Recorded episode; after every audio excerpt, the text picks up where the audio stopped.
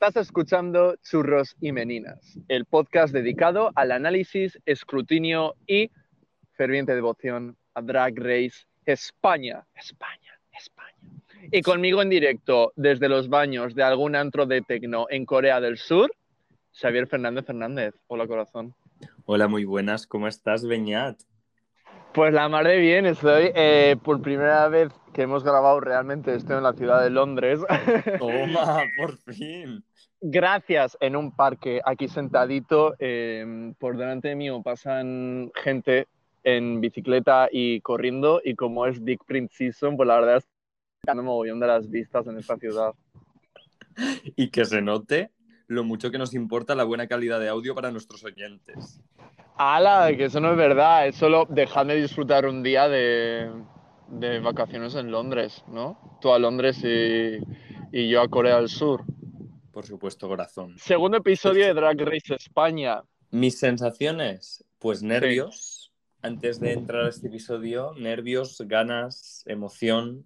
¿Cómo te sentías tú? Después de verlo, siento que 2012, la película esta del cataclismo humano, realmente se desaprovechó haciéndolo tan pronto. O sea, yo ayer vi eh, 2012 la película de- del cataclismo y el caos y la destrucción masiva del talento. ¡Qué malo, Beñat!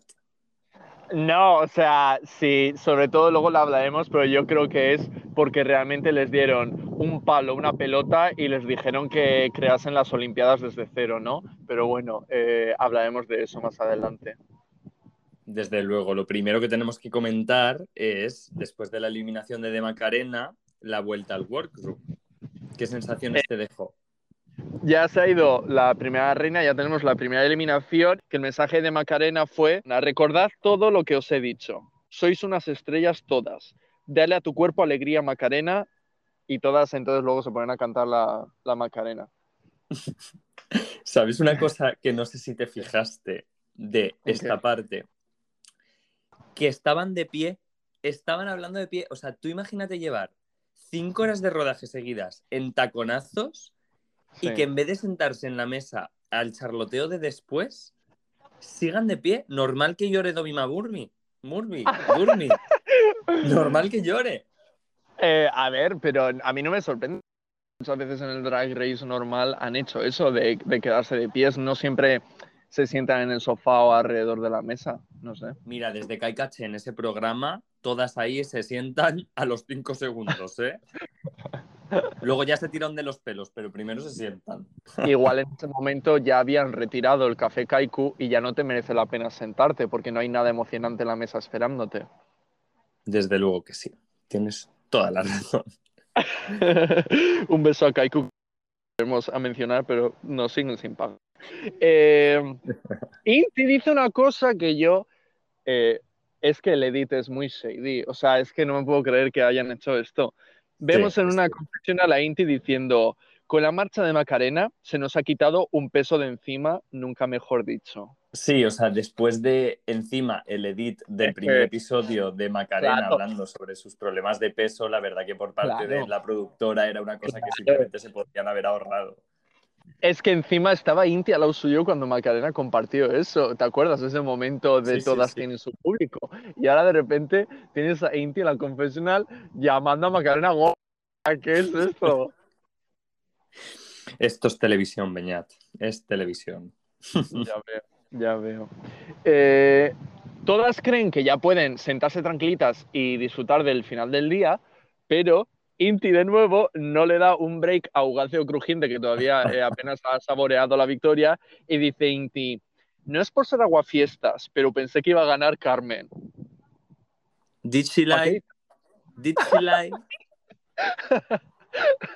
Did I fucking lie? Eh, a ver, no, o sea, pero vamos a ver.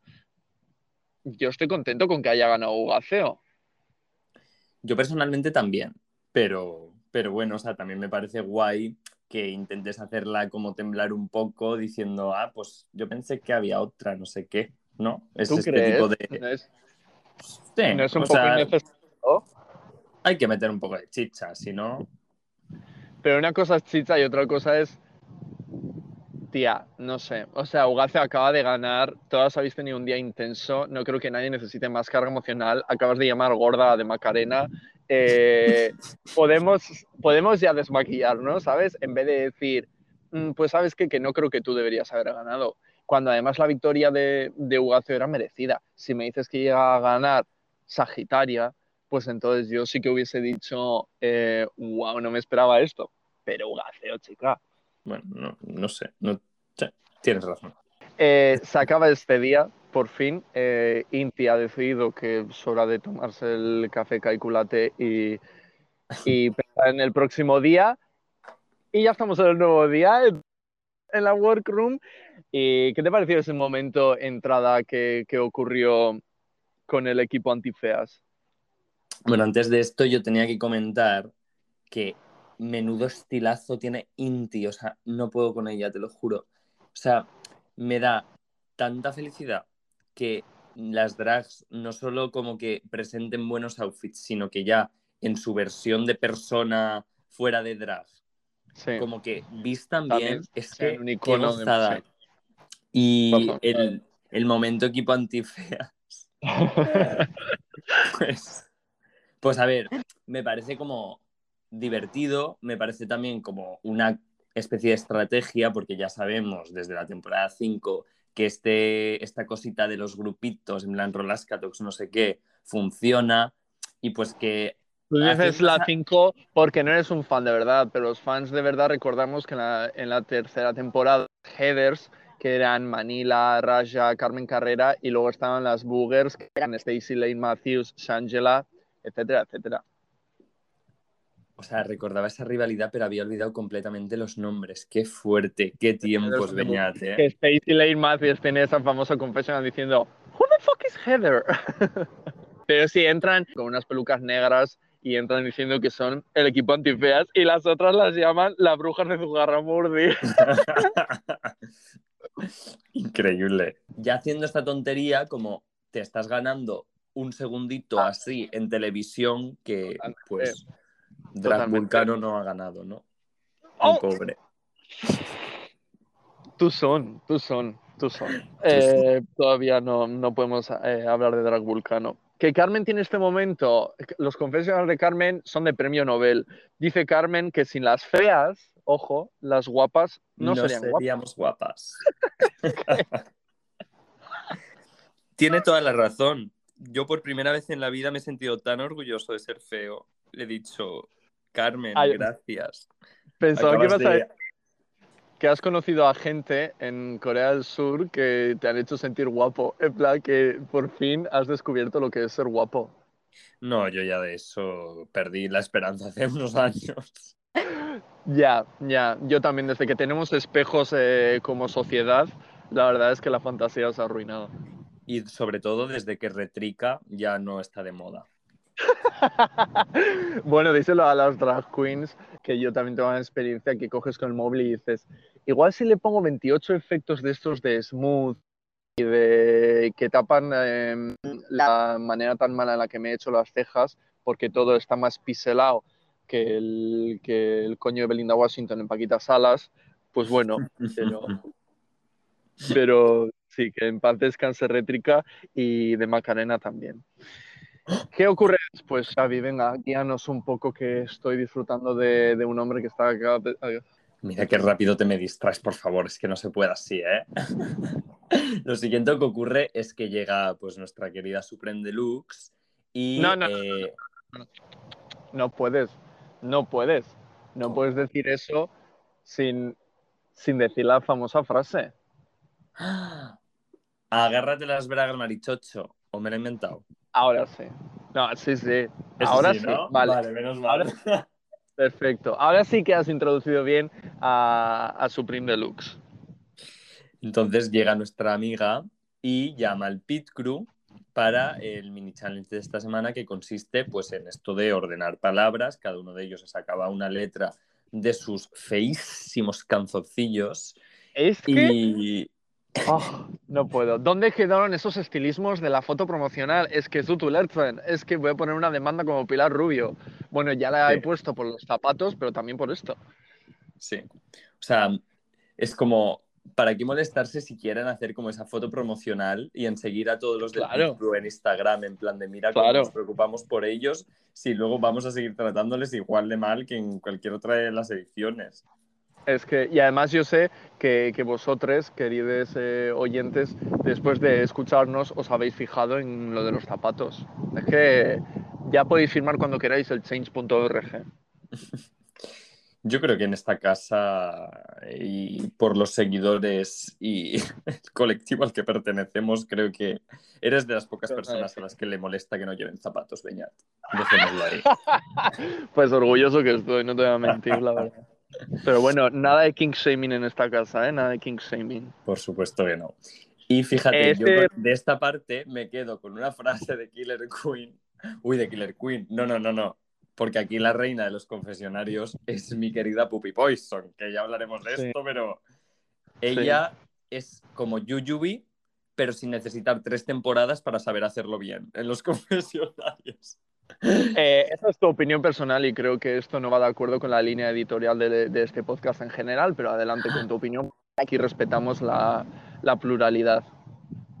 Bueno, y que además no era una frase de Puppy, era una frase de Killer Queen, pero bueno, que dice, son los típicos que me bloquean en el Grinder, hablando del Pit Crew.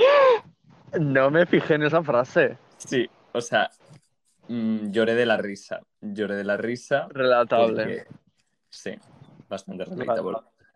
Relatable. El, el mini challenge, por lo demás, es un coñazo como una catedral. Fue un aburrimiento. Ni siquiera te enseñaban a ti para que tú pudieses participar en plan, ay, pone salchicha. Bueno, porque encima las frases eran lentejuelas, salchicha y rodillera. Bueno, eh, muy en la línea que nos encanta. Pero si al menos me hubieses dejado participar, ¿sabes? Me sentí un poco como paloma en la ruleta de la suerte. A lo, siempre está de espaldas al panel. Como, me siento como súper abandonada. Que dices, yo también quiero mirar y participar, pero bueno. Y algo, otra de las cosas con las que me quedo es este momento donde Ugacio habla de las calenturas que Inti dice que, o sea, como que hace una esto de Sí. calentura, que si se pone caliente mirándoles o lo que sea, y Ugacio dice, para mí la calentura es lo que te sale en el labio. Y yo como, "Mm, same. Relatable también, sí. Es verdad. Gana Puppy Poison, eh, que se vea que la edad te da más tiempo para leer a Pérez Reverte y así te da como tienes más palabras en la cabeza y por lo tanto gana Puppy y le dan una ventaja para el reto que más tarde descubriremos. Bueno, en realidad lo descubrimos seguidito, porque Puppy Poison y Ugazo Crujiente, por ser el ganador de- del anterior challenge, son capitanas en el maxi reto, que se trata de Fracasar. es una increíble lección sobre el fracaso lo que nos da este episodio, la verdad. Desde luego. Eh, pero no, se trata de componer como un hit, eh, un- una canción de temática diva y pues por formarla, bailarla y hacer como el show para el jurado.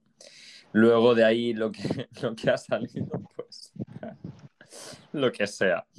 Pero yo sobre este momento de hacer grupos he de comentarte una cosa que me ha parecido tan Shady Beñat. O sea, ese momento donde Supreme Deluxe les dice, oye, ¿por qué no habéis elegido a Trajo Vulcano eh, a la última? Dilo, dilo. Me quedé en shock porque es algo que en RuPaul no acostumbramos a ver cuando les, les dicen que hagas esas cosas, pero aquí Supreme Deluxe dijo, no, no, yo aquí también me hago trabajo de producción y voy a crear contenido y voy a preguntar a ver por qué no han, o sea, por qué han dejado última a Drag Vulcano.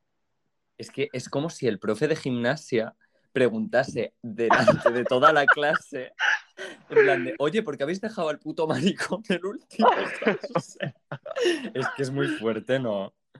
Es Eh, es- lo que ha hecho. Además, como que, que las respuestas esta de, ¿ha sido por la altura? Pero, Eh, me parece, a ver, me parece que estuvieron rápidas, pero a la vez me parece que es eh, el argumento más estúpido, eh, falso y banal del, del universo. desde luego. Unas dicen eso y luego le preguntan al otro equipo, le dicen en plan al equipo de Ugace y vosotras, y más de lo mismo. Dicen, no, lo mismo, es que, ¿sabes? A ver si luego es más difícil la coreografía. Y yo personalmente me sentía atacado como persona alta que soy, y digo, no perdona, no perdona.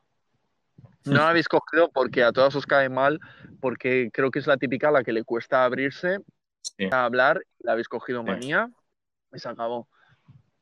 Claro, en plan, les está costando conectar con ella porque por lo que se ve, por algún comentario que ha hecho alguna que otra, como que no habla mucho, porque Domima Burby hace como, yo no sé decir ese nombre, Beñat, me pongo muy nervioso. Llámala, llámala como le llamó alguien en el programa por el diminutivo de Dobby, como el elfo. Dobby. Dobby, venga, me gusta. Pues Dobby dice como, ah, mira, que ha abierto la boca como por primera vez o algo así, Sí. ¿sabes? Sí. Entonces como que nos hace ver que entre ellas como que tampoco ha habido mucha, eh, mucha conversación previa. Entonces, el challenge se basa en crear la canción, para eso tenemos dos equipos, y por una parte tenemos a Team Ugaceo, que lo, lo completan o sea, Carmen, Sagitaria y Killer Queen, ¿vale? Y este grupo se llama las Metal Donna. Mira, la primera vez que escuché el nombre, yo confieso que me reí. Al igual que ellas, dije, joder, qué genialidad. Luego dándole una vuelta, yo ya pensé, este es como un chiste que haría Samantha Hudson a los 56 años, ¿sabes? O sea, La Hudson ya, ya va por los 68, o sea, tampoco digas los 56 porque eso ya los ha pasado con mucha gloria. ¿tú qué opinas Y- sobre este nombre y esta, este equipo? Es, es que no opino más porque, o sea, eh, el nombre me parece malo. He de confesar que en el momento fue un poco corto y me costó pillar en plan, porque las Metaldona, pero luego dices que no tiene gancho, no tiene humor, ni tiene nada. Y, y la composición del grupo es que yo hubiese cogido a Carmen la primera, o sea, lo tengo clarísimo. A Carmen lo hubiese cogido la primera. Eh, Sagitaria sin más. A no le hubiese cogido tan rápido en este tipo de challenge, pero era eh, la capitana. Y Killer Queen, pues. Es que tú te acuerdas de que ya hemos hablado de que estas personas han sacado música, etcétera. Entonces, bueno, sé que Killer Queen también tiene música saca, eh, sí, publicada, Carmen también, por lo tanto, puedes fiarte de esta gente, aunque luego veremos que Pupi no opina lo mismo por completo, pero, en fin, esto se las meta al Dona. Y luego están las cinco y cuarto, que son Pupi, Capitana, Arancha Castilla-La Mancha, Dovima, Vulcano, ¿qué te parece? ¿Sabes algo que me ha hecho muchísima gracia de este grupo de las 5 y cuarto? ¿Qué? Fíjate, cuando las Metaldona les dicen cómo se llaman, se quedan con una cara de "Mm, es cero gracioso. Y yo estaba pensando, ¿y las cinco y cuarto? es que no, No me haber nombre con menos gancho, Beñat. No me disgusta, pero es verdad que, que luego dije, es que podría haber sido cinco y cuarto, podría haber sido las cinco y media, podría haber sido las cinco menos cuarto, ¿sabes? En plan, eh, como no le hace referencia a nada, es una cosa que dices, "Mm, vale, pero se nota que tenían prisa, tenían poco tiempo y la primera idea que, que todas eh, sonriesen fue como ya está, tenemos la idea. Que a mí esto me pasa mucho en la universidad, en la carrera, cuando trabajábamos en grupo y había que tener una idea y, y yo proponía algo, era como, por no tener más que tiramos con esta. Qué típico de alumnos de comunicación audiovisual, ¿eh? 100%. Es que eh, no se trata acaso de esto, de un episodio sobre el fracaso, pues eso. Xavi, pregunta, eh, ¿a ti en qué grupo te hubiese gustado estar? Jo, es que he visto lo visto. Me marco yo el show solo, pero no. Así de primeras en el de en el de Inti. Sí, Arancha y Pupi y tal. ¿A ti? Timo Gazio, y te voy a decir por qué, porque si nos van a valorar como equipo, piensa que la va a petar, como después hizo, por lo tanto es como que tienes a una, caballa ganadora y, y, y por grupos, sabes que no va a ser difícil eh, eclipsar a Ugaceo o no va a ser difícil igual eclip- eclipsar a Sagitaria, ¿sabes? Entonces como por esas dos caras de la moneda vamos a ganar, tenemos a Carmen y si vamos a eclipsar al resto, pues me es más fácil eclipsar a Ugaceo o Sagitaria, ¿sabes? Bueno, pero es que yo podría decir un poquito lo mismo de, del grupo de Pupi y tal. Tienes más o menos la certeza de que Inti o Vulcano podrían haber hecho un buen show, eh, mientras que igual Arancha Castilla-La Mancha, pues no la ves como tanto en su, en su salsita. Pasamos de esto y vamos ya con el este entre Pupi y Ki- Xavi, o sea, a ver, que yo lo compro, que es una de las mejores tramas que se ha construido hasta ahora, pero ¿qué le pasa a Puppy con la Killer? ¿Qué cosa tan personal tiene que esto seguramente se ha desarrollado ya fuera del programa, obviamente? Sí, o sea, a mí no me molesta en exceso, o sea, como que mm, no creo que haya una trama real de odio, sino que simplemente le apetece meterse con ella y a mí, perdona, pero este momento donde está Killer hablando y tenemos a Pupi al lado Sí. moviendo la cabeza, ay, cómo me reí, Beñat, por Sí, favor. cambiando de expresión en plan, me da igual lo que dices y que estás diciendo, pero a ver, es que tiene unas confesionales Puppy, tiene como tres o cuatro confesionales metiendo mierda sobre Killer, diciendo cosas desde, es de estas personas que no afina nada, o cosas como, refiriéndose a su equipo, que dice, puede ser que las destruya directamente. Xavi, es que no son comentarios en plan, Killer canta que ni pichi ni pachá, ¿sabes? Eh, directamente es que Killer es, cuando Killer canta, eh, te hubiese gustado que la Guerra Fría hubiese acabado en guerra real. A mí en ese momento Puppy me cayó mal. Es decir, que Puppy en este episodio me ha quedado un poco como, tía, wow, es que te lo has tomado de una manera tan personal con la Killer que, que, en fin. Es que yo creo que le han dado como demasiado bombo en los confesionales, porque lo que decía al principio, que ha sido muy guay, sí que es verdad que ya ha rozado el solo le damos el espacio para hablar a Pupi, ¿sabes? Pero he de decirte que a mí en este episodio mm, me ha ganado, o sea, para... como A mí me ha perdido. A mí me ha perdido. Entonces está muy bien que, que opinemos distinto porque deja claro que, gusto y otro no. Eh, entran a los ensayos. Se me había ocurrido el mismo chiste, te odio haciendo este podcast tú y yo. Eh, Madre mía. a los ensayos y les anuncian quién es la persona invitada y todos nos ponemos de pie y aplaudimos. Beñat, ¿no te ha parecido una cosa muy extraña por Que le parte de hayan la hecho producción? ¿El qué? Que le hayan hecho confessionals. No, no, no. El hecho Ah. de que les ha dado la noticia de, ah, tenéis que hacer un baile cuando han ido a hacer el recording. En plan, No, esto, esto en Estados Unidos ya lo han hecho, Xavi. Esto en Estados Unidos ya le han hecho la típica de, ah, y una cosa más, tenéis que hacer también una coreografía. ya, pero no se lo dicen cuando están grabando el disco, se lo dicen cuando están todas en el workroom antes de que se vaya RuPaul. También puede ser, pero puede ser que eso también haya ocurrido. O sea, a mí lo que más me choca es que luego no nos hayan enseñado ni una santísima imagen ensayando la coreografía, porque jamás llegaron a ensayar la coreografía sobre el escenario. Creo yo. Mm, No, Pero eso vamos, se hizo en aproximadamente el mismo tiempo. Vamos, Mm, descaradísimo, descaradísimo. Pero no nos vamos a desviar. La invitada es Paca la Piraña. Ole, qué bien, ¿eh? mito de, de la serie La Veneno, o sea que ella existe fuera de la serie, ¿eh? pero, pero que la serie de de La, la Veneno, veneno original.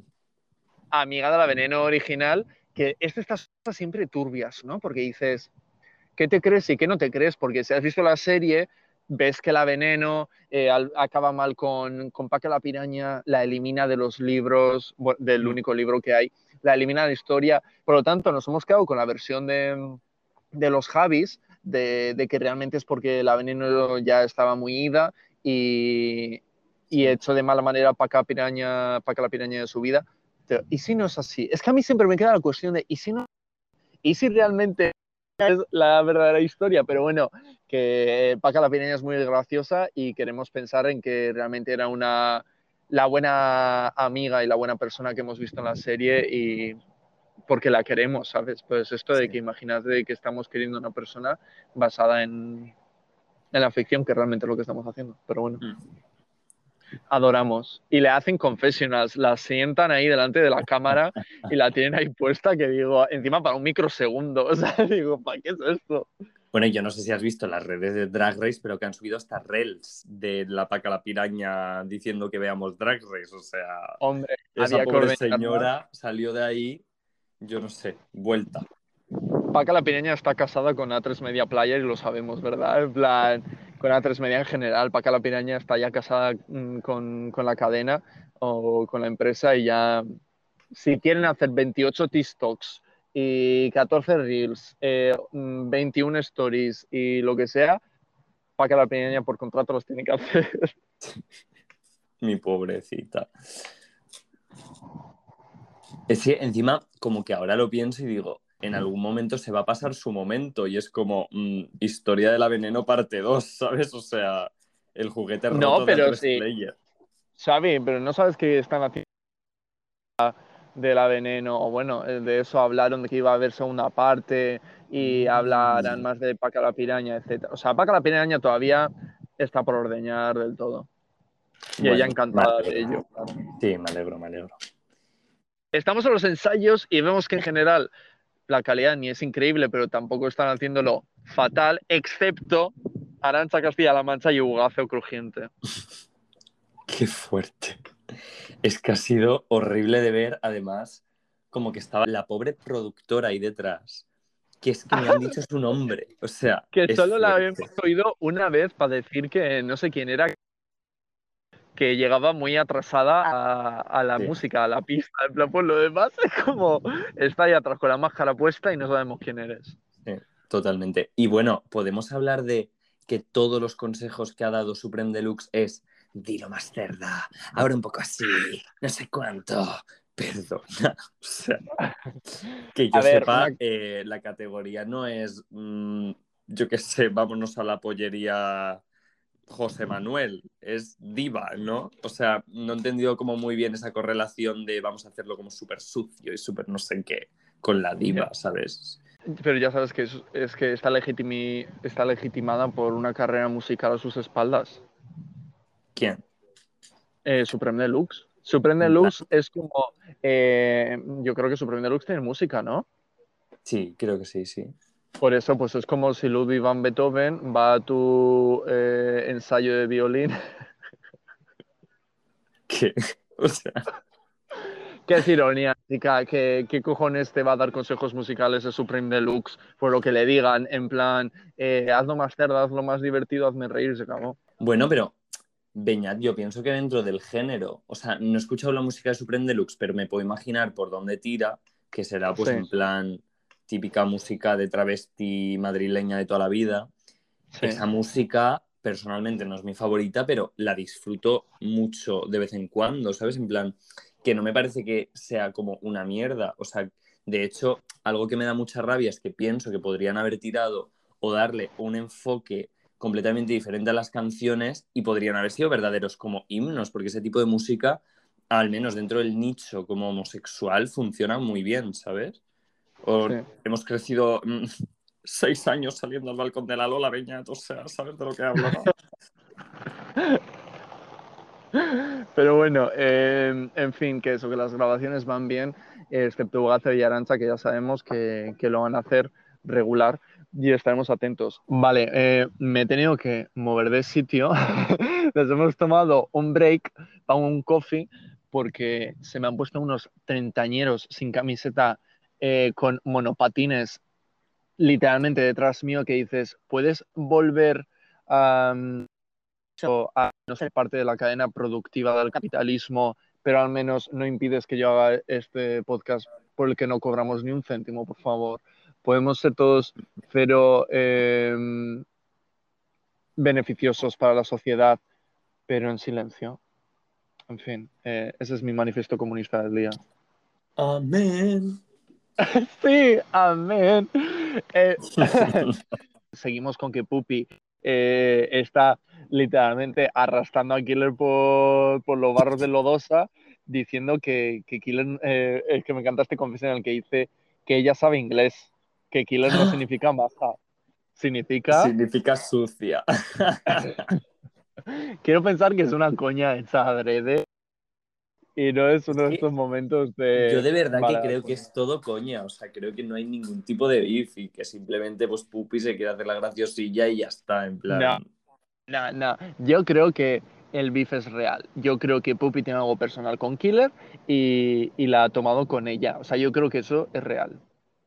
Pues si es real, que a mí me den bola y me suelten toda la baza porque yo quiero saberlo. Eh, tienen este momento delante de los espejos que ya han pasado de hablar de los traumas de juventud a realmente a seguir metiendo mierda. Eh, y Vulcano, o sea, están como diciendo a ver quién es la más débil, débil de los grupos y están con que Killer es la más débil. eh, o Ugacio, como ya lo han dejado clarísimo, y Vulcano va y dice que en su equipo Dovima es la más débil. Además está ahí Dovima. O sea, es como, ¿por qué le dices a su puñetera cara que es la más débil del equipo? Porque. No, es que es de tu equipo, tía. O sea, y, todavía no habéis hecho el, el número. O sea, puedes no sabotear tu propio grupo. Es de estas cosas que ahora sí que es como, chica Vulcano, abres la boca y es para esto, para desequilibrar tu propio grupo. Que Dovima no va a tener ningún problema luego, pero dices, wow, Vulcano, wow, pensaba que medías mejor lo que, lo que decías. Las cinco cuartos se maquillan, las Metal Donna eh, siguen ensayando el baile allí mismo. Y, y yo digo, a ver, no es que estén en plan eh, ejército de Corea del Norte con, con la obsesión por el- esa coreografía perfecta y no van a descansar y la van a petar. No, es que creo que es como Corea del Norte, pero más en el sentido de que apenas tienen tiempo, derecho y libertades eh, decentes para, para aprenderse esa coreografía. Las pobres. Es que yo literalmente pienso que han ensayado eh, esos eh, 20 minutos que habrán tenido entre maquillarse, porque viendo el resultado final, que ya venimos anticipando desde el principio del episodio, o sea, necesito explicármelo de alguna forma, porque mm, es fuerte. Eh, antes de ir al runway, vamos a, a enterrar ya el caso Killer Queen con, con Puppy, con el último comentario que hace Puppy de decir que Killer Queen es una flosmaria, eh.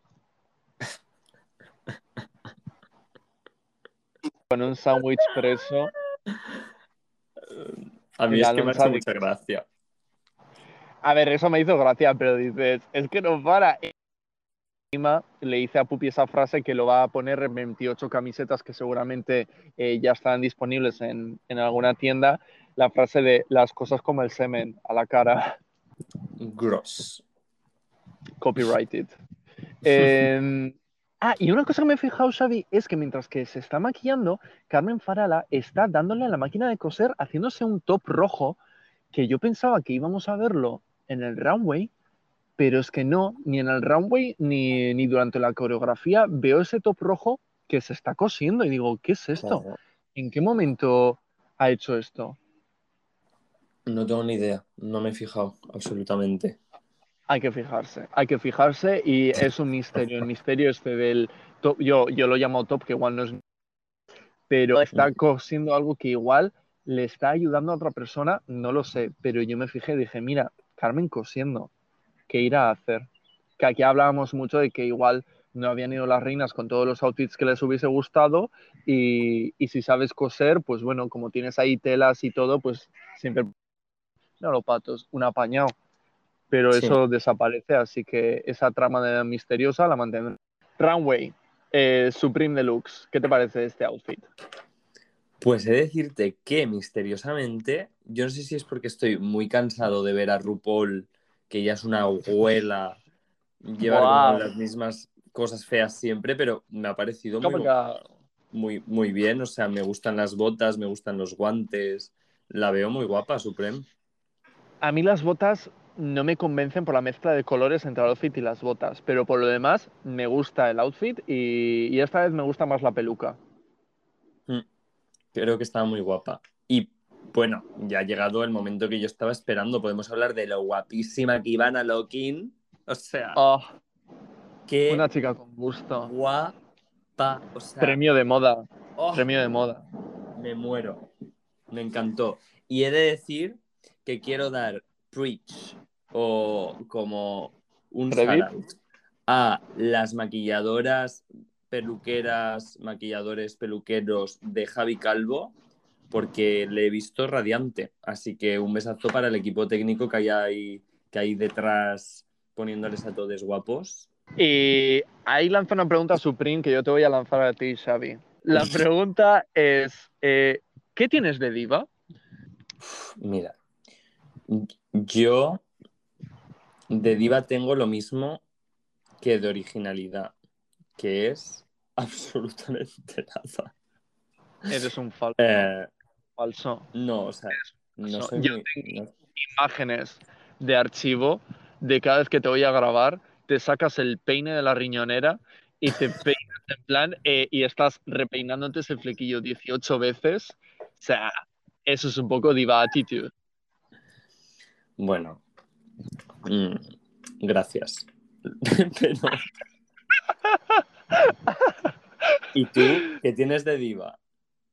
Uy, lo has dicho con un tono de ataque. Dime tú qué tengo yo de diva. Yo he dicho lo que tienes tú de diva, dime tú lo que tengo yo de diva. Pues yo creo que. Fua. ¡Qué barbaridad! No puedo. ¡Qué mal! Estas preguntas son las típicas preguntas que se tienen que preparar antes de la entrevista del hormiguero, porque si no, va a haber un silencio tan sepulcral cuando Pablo Motos haga la pregunta que todo el mundo va a quedarse como verde, ¿sabes? Me siento un poco así. Si las preguntas de Pablo Motos es, ala, pero si eres tan guapa, ¿por qué escribes un libro? Precisamente. O se prepara la respuesta de antes o el programa se hunde. Em, Ahora mismo eh, nuestros oyentes tienen preparadas 38 respuestas sobre por qué yo soy una diva y tú, Xavi, que dices conocerme, estás aquí en plan haciéndote... O sea, de verdad, ¿cómo puedo ser tan malo para esto? O sea, siempre he sido el último en los juegos de mesa, en, los, en el deporte, en absolutamente todas las facetas de mi vida. Pero en conocer a mis amigos, yo esperaba más de mí. lo esperaba más. De hecho, ahora me siento incluso incómodo eh, continuando con este podcast. Perdona, Beñat, te quiero. Sí, venga. Eh, vamos con eh, las cinco y cuarto, que son las primeras en actuar, ¿vale? Primera, así comentario que quiero hacer antes de entrar en, en armas de destrucción masiva.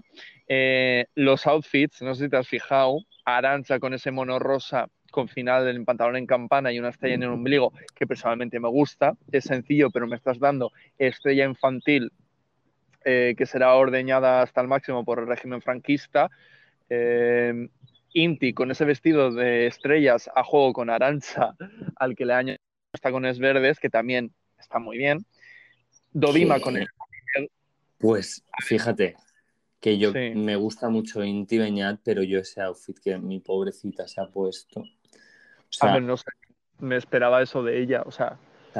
tiene menos gracia con el episodio de Art Attack, o sea, horroroso. ¡Wow! Em, yo, que hace cinco minutos estaba escuchando el podcast del Jordi Cruz, también te digo, pero. Real. Eh, Dovima con el body negro, que en este caso odiamos los bodies, pero con esas estrellas doradas la verdad es que lo ha adornado lo justo y necesario para comprarlo como, como outfit de, número musical. Eh, Puppy Poison va vestida como si lo hubiesen pedido en el anterior capítulo que diseñase una armadura. O sea, y lo hubiese hecho igual de fatal. Eh, en la peluca también lleva como una banda fea metálica que no sé quién la ha mandado ponérselo. O sea, va vestida. En fin. Yo por esto le hubiese quitado puntos, pero bueno. Y, por último, Vulcano, que va rollo eh, iridiscente, con una capa, hombros en punta, que luego, ahora que entraremos en el número musical, pero luego está en ese momento en el que entre todas le intentan quitar esa capa y ocurre como, creo que el tiempo se congela y todos hemos visto como 41 minutos de cómo intentan quitar esa capa. Es que en ese momento, incluso a ellas yo creo que se les paró el tiempo y dijeron, apaga la cámara y vamos a empezar desde cero. Sí, pero ¿quién llevaba el mejor outfit? Pues Vulcano. Eso es, que esa es una puta pasada.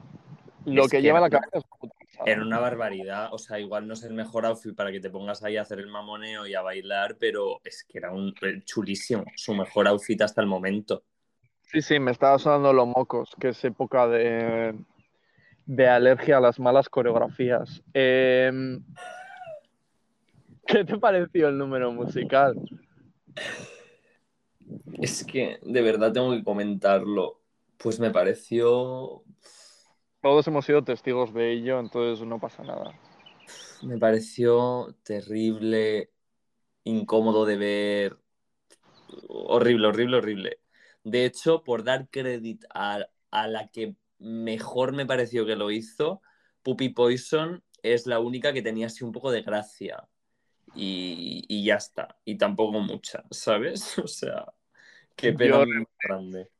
Le quiero dar mención especial a Arancha Castilla-La Mancha porque es que luego vi un vídeo en redes sociales eh, en el que se ve como ella darle la capa a Vulcano, tiene que dar como un salto doble pirueta acabado en, en, en, estrella en punta para poder volver a posición y reincorporarse a la coreografía, que ella por eso la salvaba. O sea, madre mía, la, el, el momento, pero es que creo que todas son un poco arrítmicas. Ahora que yo creo que este grupo lo hizo mejor que el siguiente, que ahora hablaremos de ello, pero además que no sé si es el edit móvil o, o, o ellas, pero es como que no acertaban con el playback, ¿no? Como que... Beñat en ningún la... momento, o sea... Entonces eso no entiendo si es por el edit o realmente que ni, ninguna de ellas era capaz de, de, de, de seguir la canción. Yo es que no entiendo a nivel de producción qué, qué han hecho para que se vea tan mal, porque de verdad que una cosa ya es que ellas lo hagan mal o lo que sea, pero sabemos bien, porque en episodios de, de Trixie y Katia se ha dicho que cuando se hacen ese tipo de números como que se hacen dos veces mínimo en plan y se graba y luego se monta. Yo no sé muy bien el montaje, o sea, es que de que lo rápido que se graba cada episodio de Drag Race España, creo que incluso han podido hacerlo solo una vez y, y de esta tiramos, ¿sabes? Es que plan... yo te iba a decir que me da la vibra de que solo lo han hecho una vez y que cuando se han puesto a editarlo han dicho, hostia, que los planos de grupo están descoordinados todas a la vez, vamos a meter close-ups rápidos para que no se vea lo horrible que lo han hecho, pero también tenemos que salir al plano grupal durante un segundo. O sea, es que ha sido un montaje terrible, es que no me ha gustado absolutamente nada. Qué horror. Y vamos con las Metal Donna, hablamos de outfits, Carmen Farala dando, o sea, J-Lo, o sea, Carmen Farala lo dio todo Guapísimo. en cuanto a espectáculo y al look, o sea, tanto el outfit como dando Jennifer López y, uh -huh. y, agradezco mucho sobre todo la actitud. Sagitaria, sin más, con ese atuendo gris que, que no me dice nada, uh -huh. pero bueno, por vestirse un poco. Uh -huh. eh, adoro esos brazos, adoro esas mangas y el body perdonamos porque debajo lleva esas medias azules. Pero ya sabemos en esta casa, nada de bodies. Eh, hasta el día al que yo lleve un body y todas me vengáis a decir algo.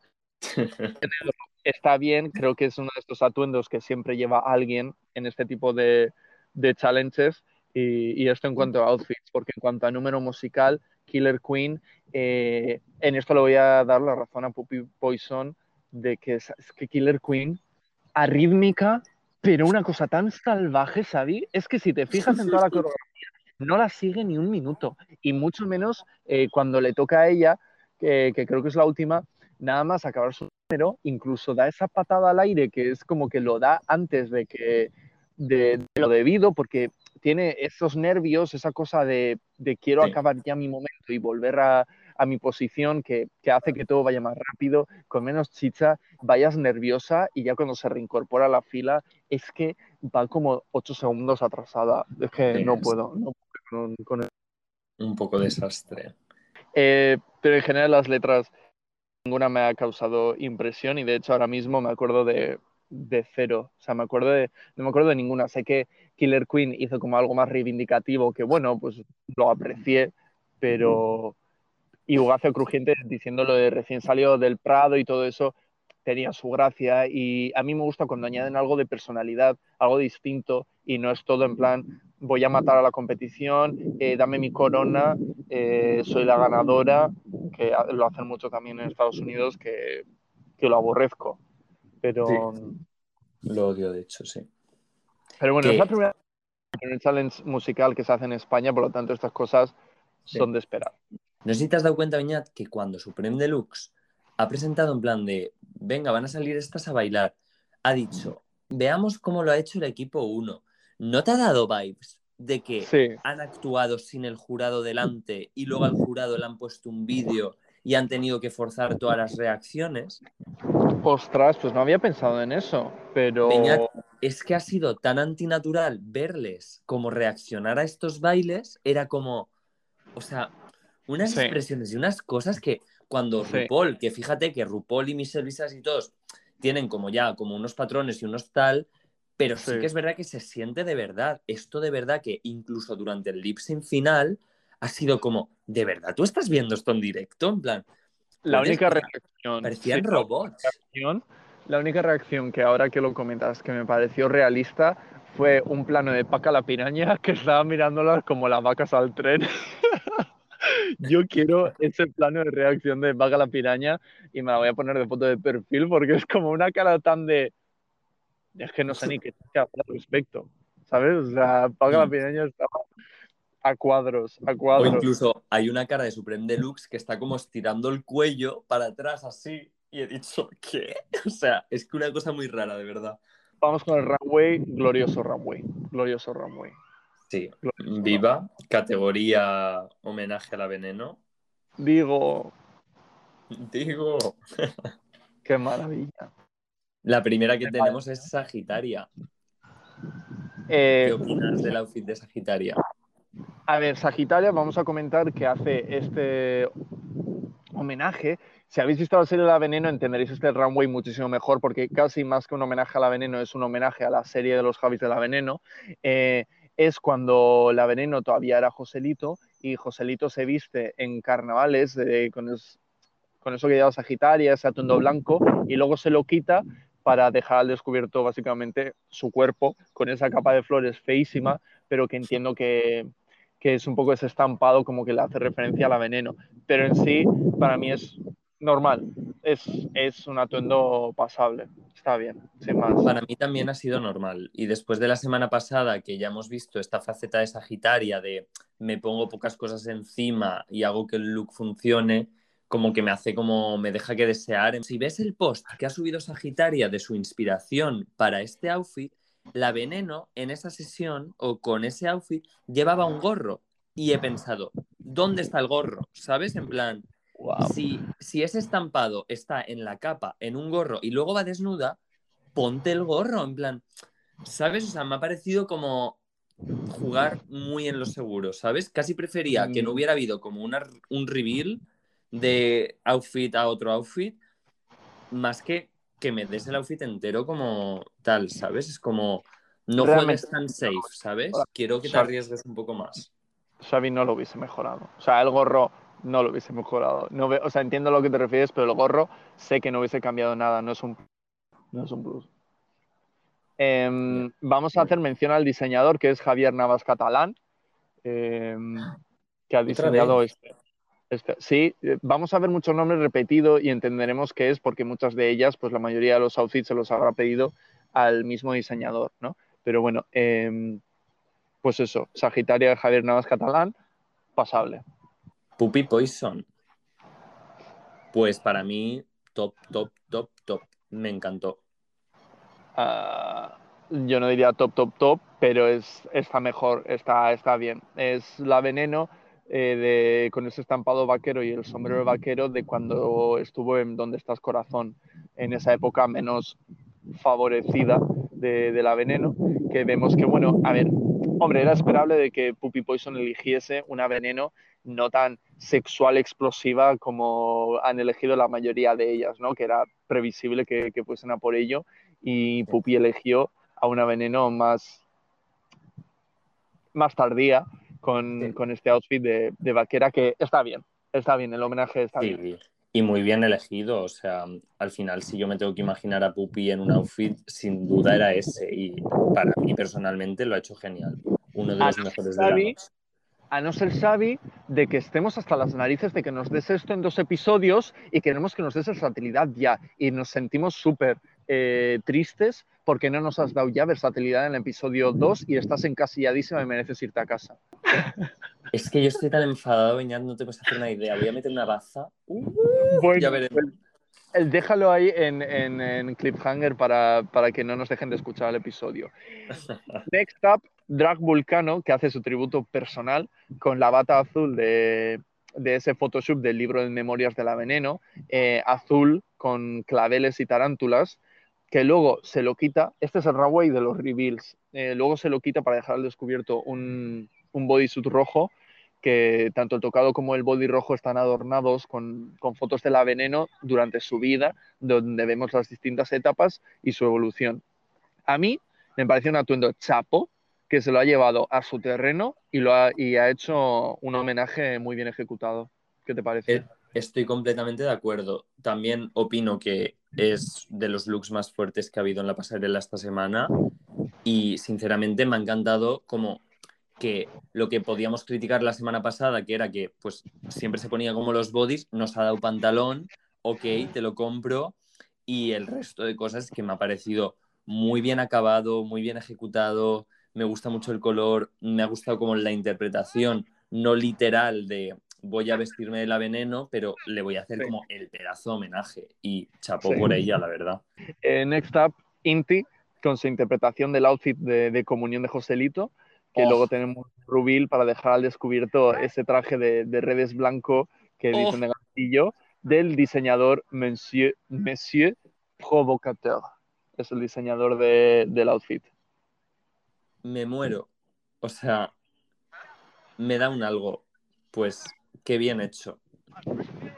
Eh, está genial. El de la comunión no me convence tanto, pero cuando hace la rubil y se queda en ese traje, amén. Amén, de verdad. Sí, es que encima se parecía como tan. O sea, es que me ha encantado, te lo juro. Sí, sí, está logradísimo a nivel de maquillaje y todo, o sea, es, es una pasada. Killer Queen, la veneno ángel con los colores de, de la bandera trans eh, diseñado por Matías Tanotti, que también eh, escuchamos hablar de Matías en las fotos promocionales.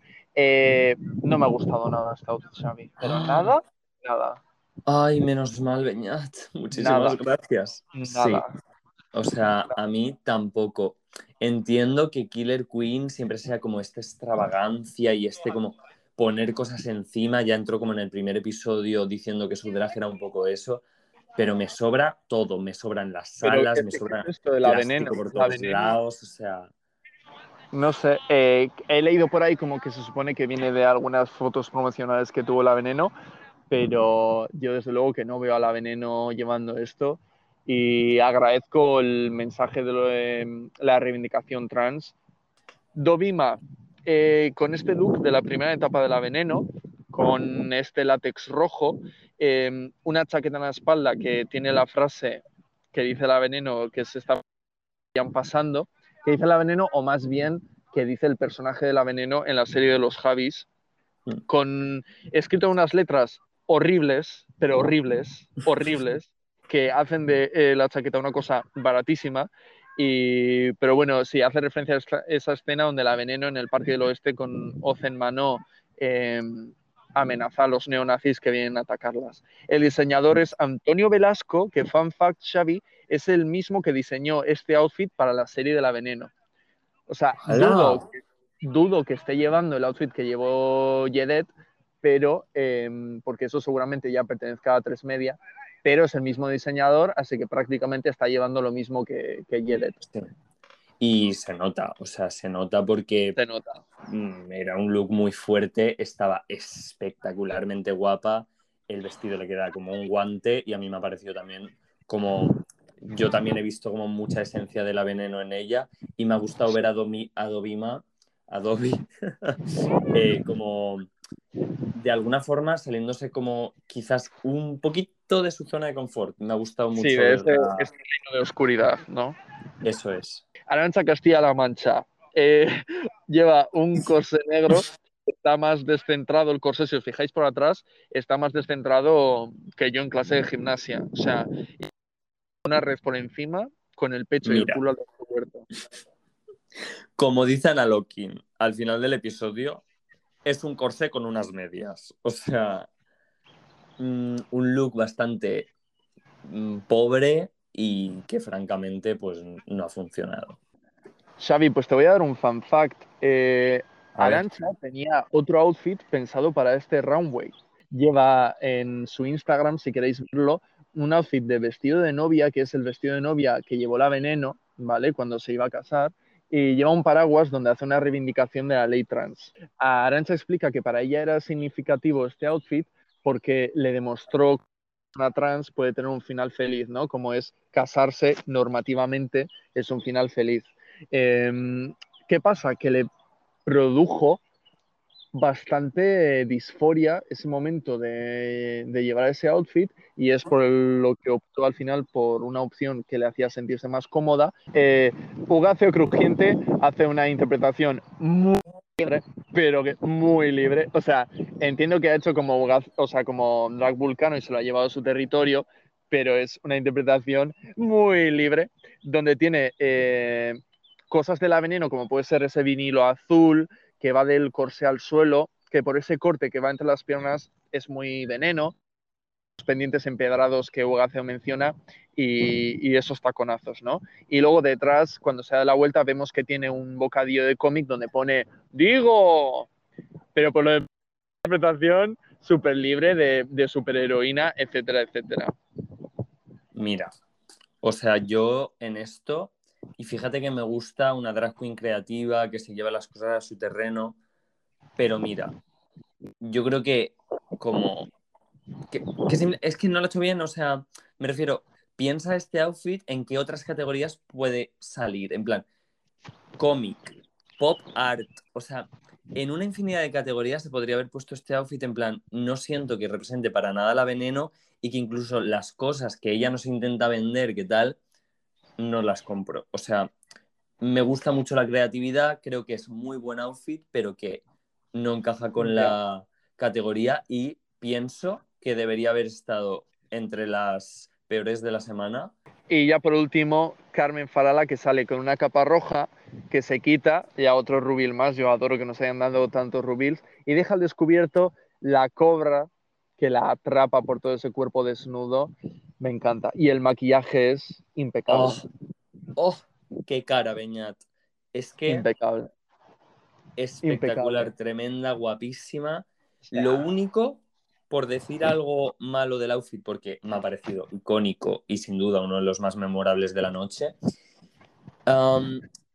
creo que le faltaba pulirlo un poco más, ¿sabes? Como las partes de abajo con su cuerpo y demás podría haber estado como mejor puesto. Cosas de color eh, supuestamente carne, que es un concepto que a erradicar como sociedad, lo del color carne, eh, porque no todas las pieles son de ese color.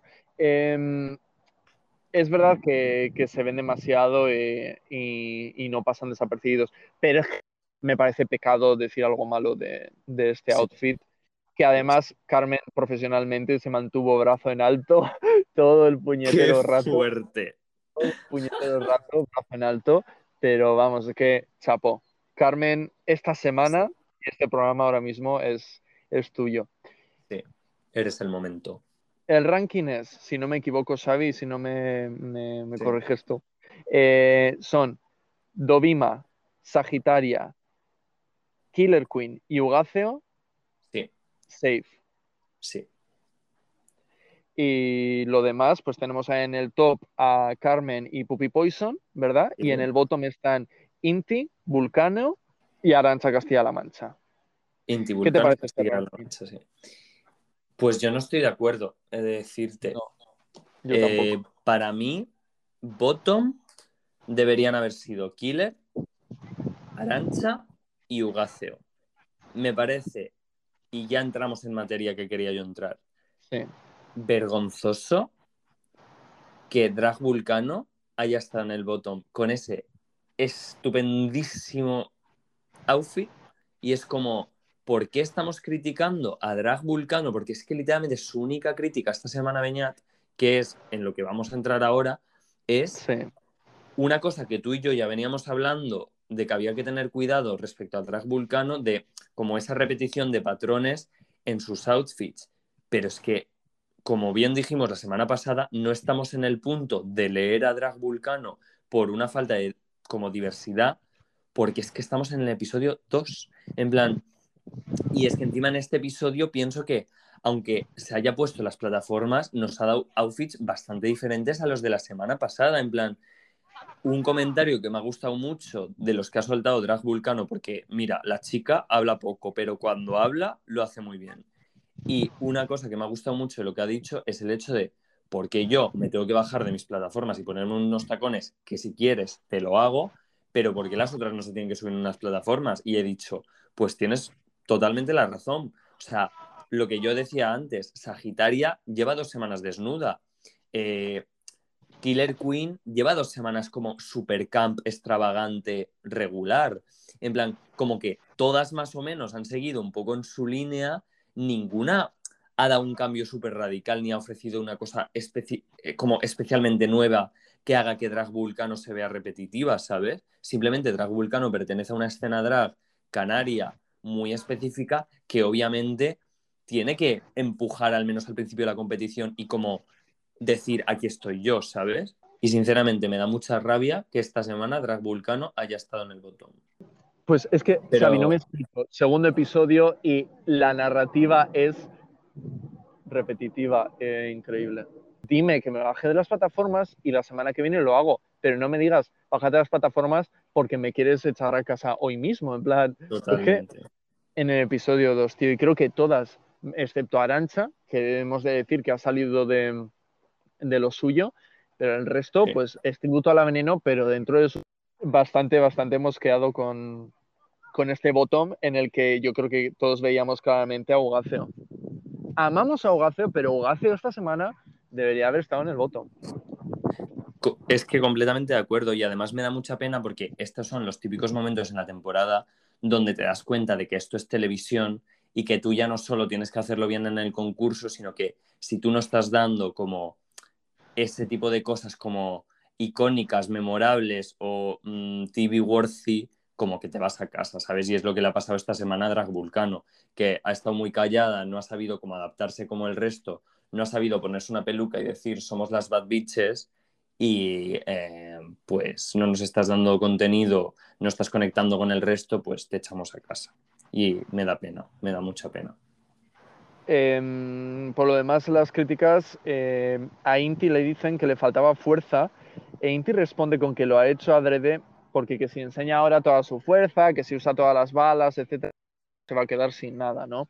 Que es esta historia que dices, mm, bueno, vale, mm, sabes que nadie te está comprando este argumento, que es un argumento nefasto y luego descubriremos cuál es la, Sí, o sea, para mí ese momento ha sido como gay silence, en plan, eh, mejor no haber dicho nada, o sea... Exacto, exacto. Y por último, a Arancha le dicen que, que apuesta, pero no da su máximo y que su runway no lo entienden. Eh, estoy de acuerdo sobre todo con lo del runway, lo de que apuesta, pues bueno, eh, como queráis.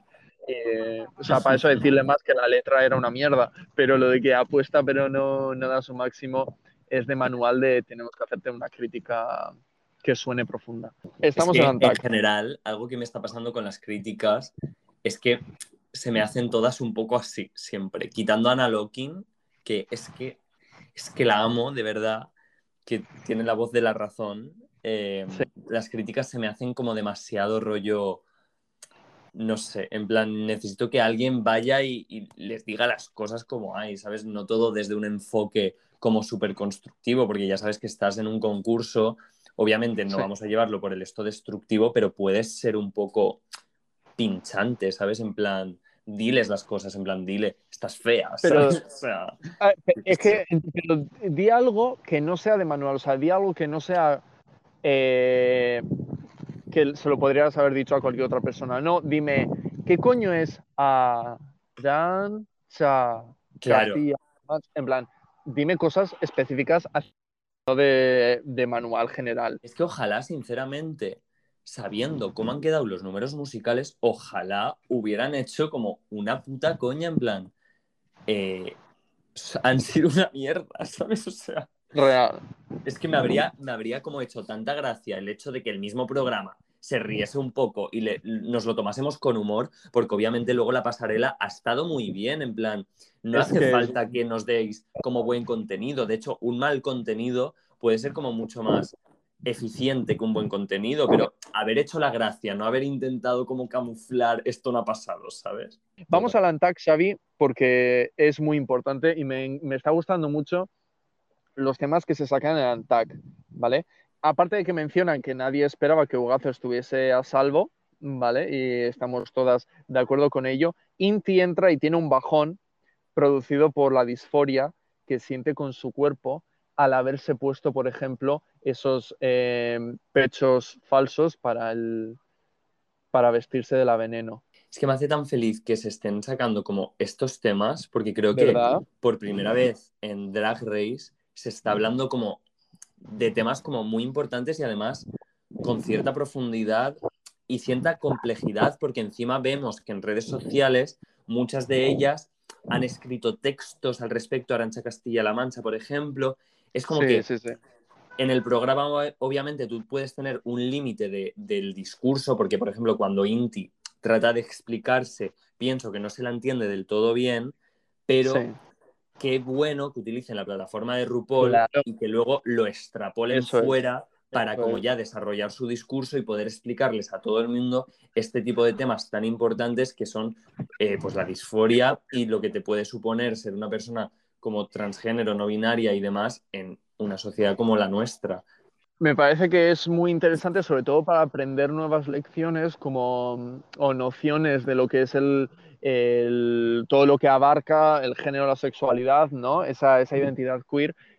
Además, tengamos en cuenta que Inti es muy joven y tengamos en cuenta que todo esto del género, etcétera, es muy fluido y por lo tanto, por mucho que veamos a Inti muy segura hablar de un, de un género no binario, que es su elección, nunca sabemos a dónde le puede llevar eh, el género y sentimos que, por ejemplo, al ponerse los pechos le da una disforia tremenda y, y eso significa que sigue teniendo problemas y todavía está explorando esa identidad Sí. suya. Un punto muy importante que, que- que quiero recalcar también sobre lo que has dicho es justo el hecho este de que de alguna forma me gusta que también veamos eh, lo complejo que es este tema y el hecho de que una persona como Inti realmente siga teniendo este conflicto y que esté evidenciando que a día de hoy, pese a que ella se pueda querer mucho, se pueda tal, obviamente sigue Exacto, y tenga tanta confianza en sí misma y tanta seguridad y entre a una habitación proclamando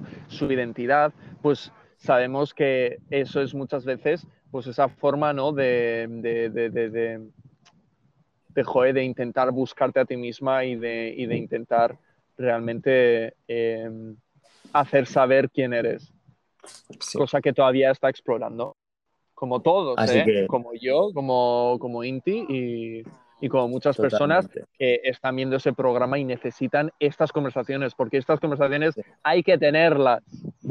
Totalmente. Salimos del ANTAC, volvemos a- al runway. Carmen es declarada ganadora del Maxi Reto. Estamos de acuerdo. Enhorabuena, Carmen Farala. Y el bottom. decir- Sí. He de decir que en el back of my heart te quiero mucho, Pupu y Poison. Lo has hecho Calla. genial. Guapa. Silencio. Eh, Vulcano y Arancha estamos en shock porque Vulcano está en el bottom y el lip sync es Veneno para tu piel. Qué buena canción para tan terrible lip sync. A ver, terrible no. O sea, está entretenido, no hubo highlights, pero terrible no me parece.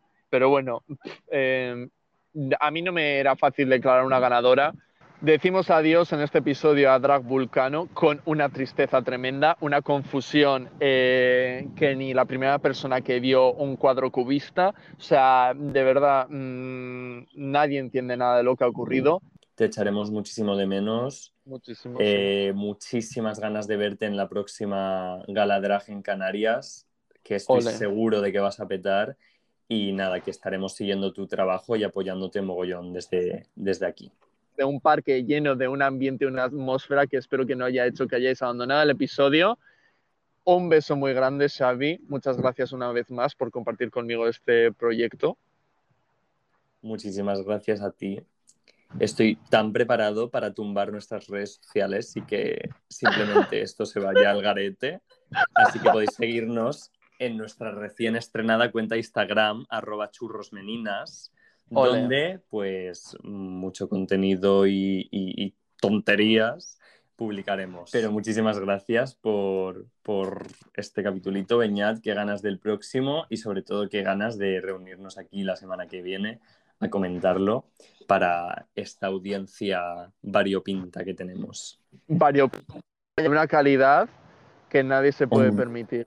Por eso aquí. ¡Hombre! Ya te lo digo yo. ¡Digo! Digo, Ale. Hasta la semana que viene. Agur, Agur.